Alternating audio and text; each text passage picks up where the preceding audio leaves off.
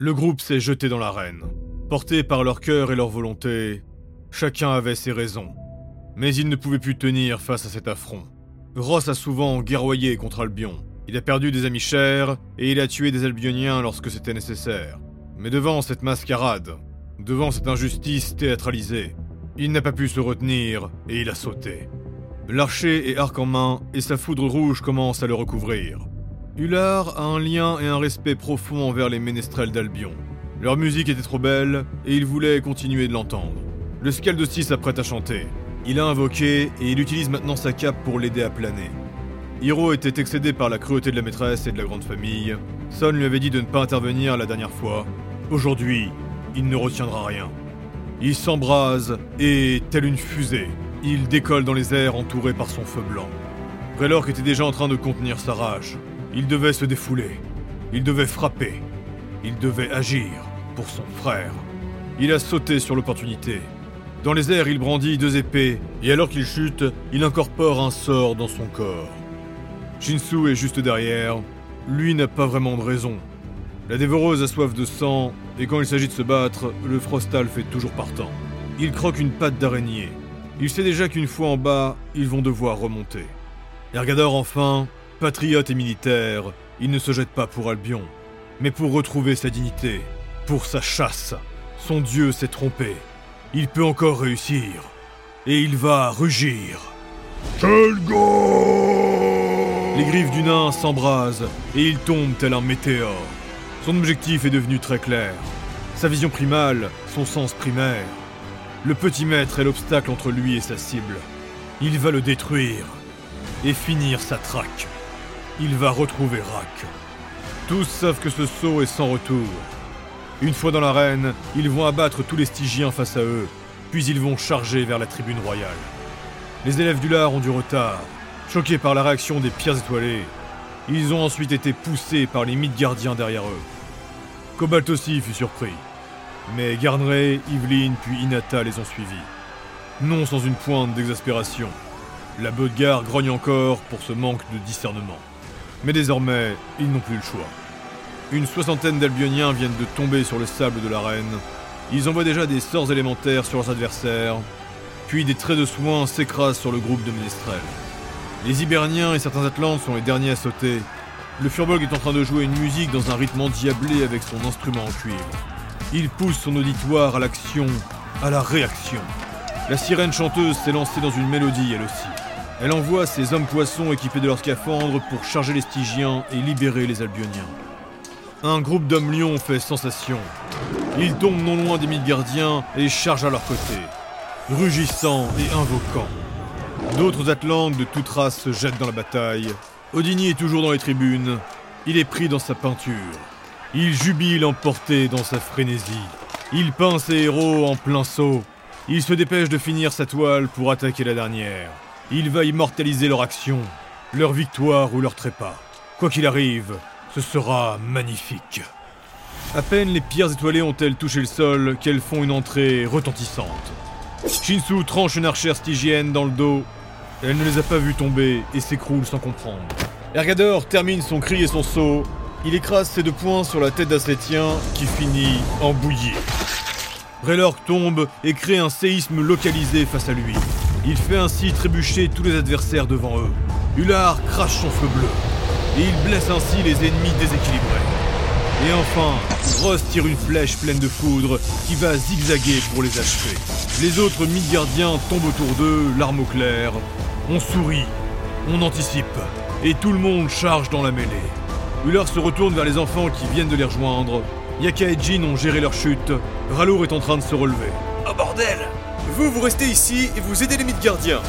Mais maître, on veut venir avec vous Hors de question Et Jin, si je ne reviens pas, je compte sur toi. Ses élèves sont choqués en entendant cette phrase, mais ils doivent apprendre à faire face à la réalité des combats. Les pierres étoilées partent en courant dans la direction de la tribune des puissants. Ils chargent vers le plus grand péril. Raylork et Ergador sont en tête, Hullard court entre les deux. Le nain frappe tous ceux à sa portée. Ses griffes sont enflammées et elles produisent de la fumée. Cela le rend plus difficile à toucher et il utilise aussi la vapeur pour accélérer sa course et la vitesse de ses frappes. Régulièrement, il pose une main au sol pour prendre appui. Il ressemble plus à un animal sauvage qu'à un nain. Ses griffes déchirent tous ceux à sa portée. Raylork, lui, est en rage. Un stade qu'il peut encore contrôler, mais il n'a pas pu s'en empêcher.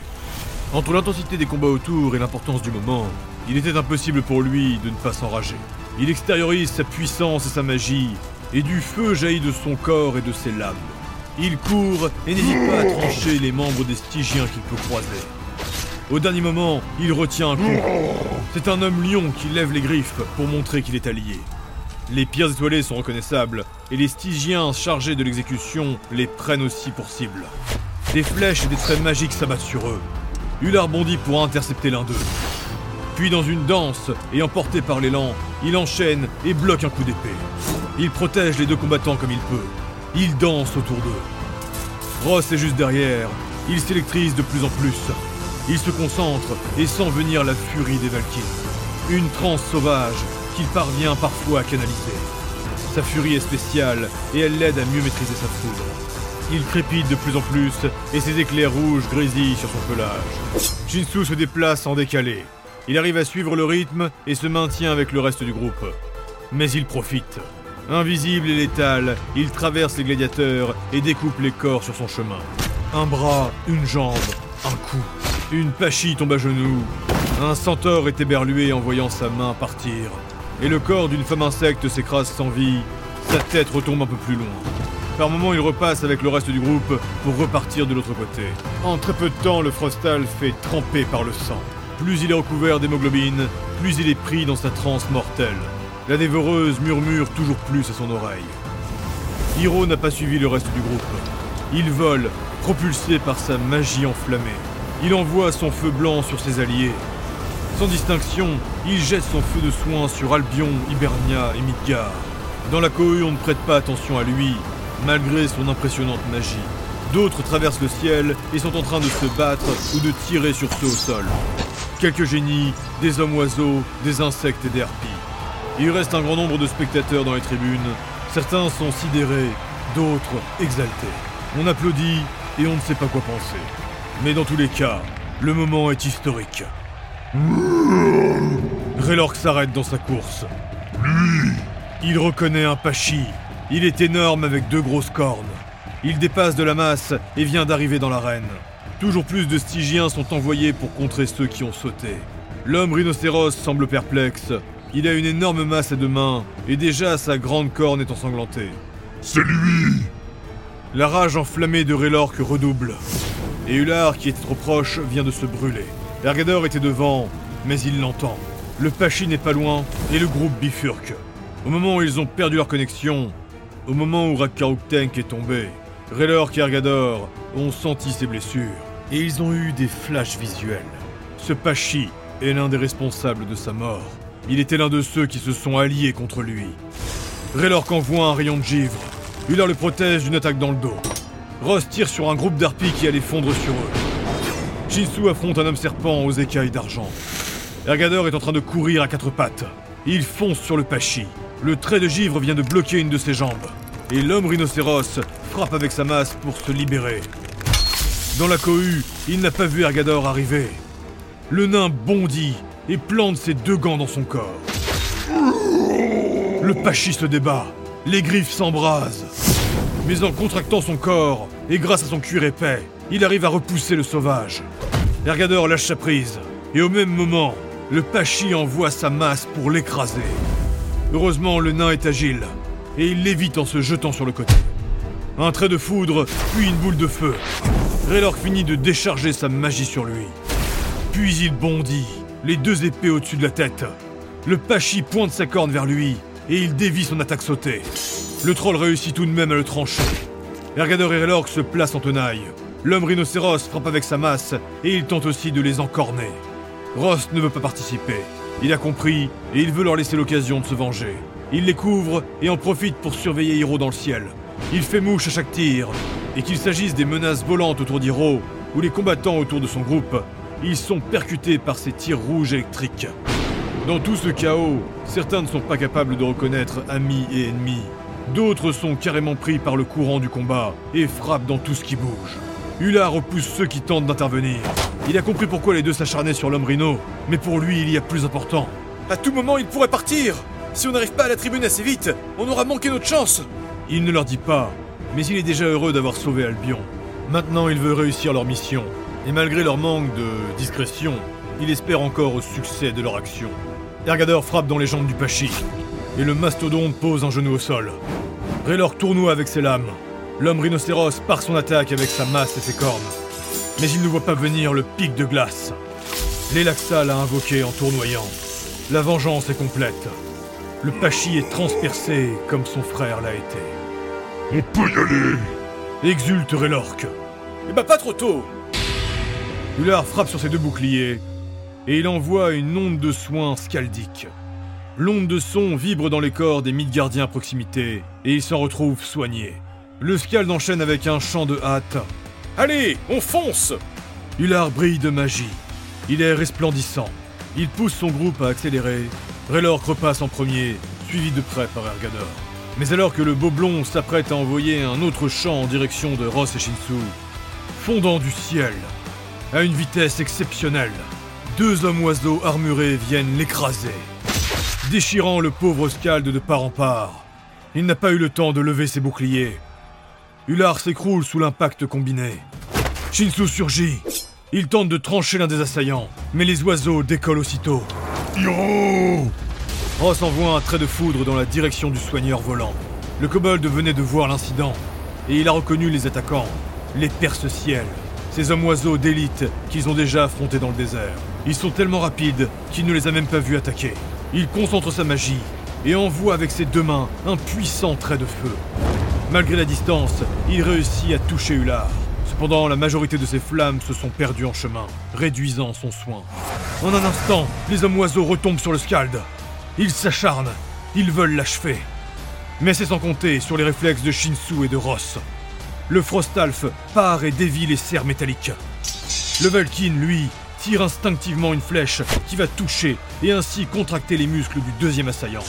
Ular reprenait ses esprits, et juste à temps, il ouvre ses bras et frappe les hommes oiseaux avec ses boucliers. Il les bouscule légèrement, mais c'est suffisant pour ralentir leur remontée. Gênés dans leur envol, Ross en profite pour envoyer un double trait de foudre et les paralyser. Dans le même élan, Shinsu fait deux frappes enchaînées. Terriblement offensif, les deux hommes oiseaux restaient fragiles. Oh Je crois qu'ils voulaient se venger de moi Ils sont pas passés loin de réussir. Grogne Ross en aidant Ular à se relever. Les deux autres bourrins ont rien vu. Ils ont continué de charger. Fait remarquer Shinsu. Ergador et Raylork sont aveuglés par leur objectif. La rage de l'un et la ferveur de l'autre ont éradiqué leur discernement. Ular est toujours blessé et il murmure pour finir de se guérir. Mais le choc et la douleur va le gêner pendant un moment. Puis il chante pour les accélérer. Et ils vont vite les rattraper. À peine sont-ils arrivés à leur niveau que Ross repère un nouveau danger. Attention C'est juste à temps. Ergador fait apparaître un petit pan de terre et il plonge derrière. Ular protège Raylork. Shinsu se jette sur le côté. Ross se change en foudre pour s'éloigner. Une nuée de projectiles d'ombre s'abattent sur eux et elle leur barre la route. Hiro, depuis sa hauteur, crée un mur de feu pour tenter de les protéger. Il est trop loin pour faire plus et il tente de se rapprocher. Un groupe d'insectes volants l'attaque et il est obligé de les esquiver. Derrière les boucliers de Ular, Raylor plante fermement ses pieds au sol. Il inspire profondément et invoque avec véhémence. Levant les bras, puis les plaçant en arrière. Sa rage s'intensifie alors qu'il incante sa magie. Et c'est l'invocation combinée de trois explosions enflammées. Elles viennent contrer et ravager les Sétiens qui invoquaient, réduisant en cendres ceux en face d'eux et repoussant les autres plus loin. Ular aimerait dire à Raylork de se calmer. Il connaît son troll et il sait qu'il est en train de se vider de toute sa mana. Derrière eux, Shinsu est projeté en arrière. Il a été chargé par une femme crocodile. Ular accourt et il bloque le reste de l'assaut. Le Scald aussi est en train de s'épuiser. Ross leur indique. Par ici La voie est libre Dégagez-vous de ce combat Raylork et Ergador ont repris leur course et ils arrivent bientôt au niveau du mur. Ils sont au pied de la tribune royale. La maîtresse est debout et elle les observe avec avidité. Le petit maître est euphorique. Il applaudit et montre du doigt quelque chose au centre de l'arène. Il est aux anges. Le chaos et cette petite guerre semblent satisfaire sa soif de sang. Derrière lui, son génie est plus perplexe. Les esclaves à ses pieds ont été retirés, et celui qui les contrôle est en train de revenir satisfait. Seul le garde au grand masque d'or semble avoir remarqué la possible menace. Il s'est avancé sur le côté et observe la progression des pierres étoilées. Grelork, toujours en rage, s'accroupit, puis bondit. Il explose le sol à ses pieds. Dargador se jette sur le mur, et avec ses griffes, il commence à escalader. Ross tire et se change en foudre pour monter. Shinsu avait croqué sa patte d'araignée, et il court à la verticale sur la structure désormais. Ular, lui, prend une grande inspiration, puis il expire en rugissant. Le souffle le projette, et il arrive en haut en un rien de temps. Le trio de Cobalt les a suivis, affrontant d'autres dangers et d'autres adversaires. Non loin derrière eux, un groupe d'hommes lions est sur leurs talons. Le groupe n'a fait que se déliter à mesure de leur progression, mais la majorité ont suivi Cobalt et les pierres étoilées. Hiro est toujours derrière dans les airs. Il s'épuise à soigner tous les alliés. Progressivement, il a tenté de suivre les pierres étoilées, mais à chaque fois il a été retenu ou empêché. Il est encore loin et il s'affaiblit à vue d'œil. Mais c'est plus fort que lui. Il ne veut pas voir d'autres innocents mourir sur le sable de cette arène.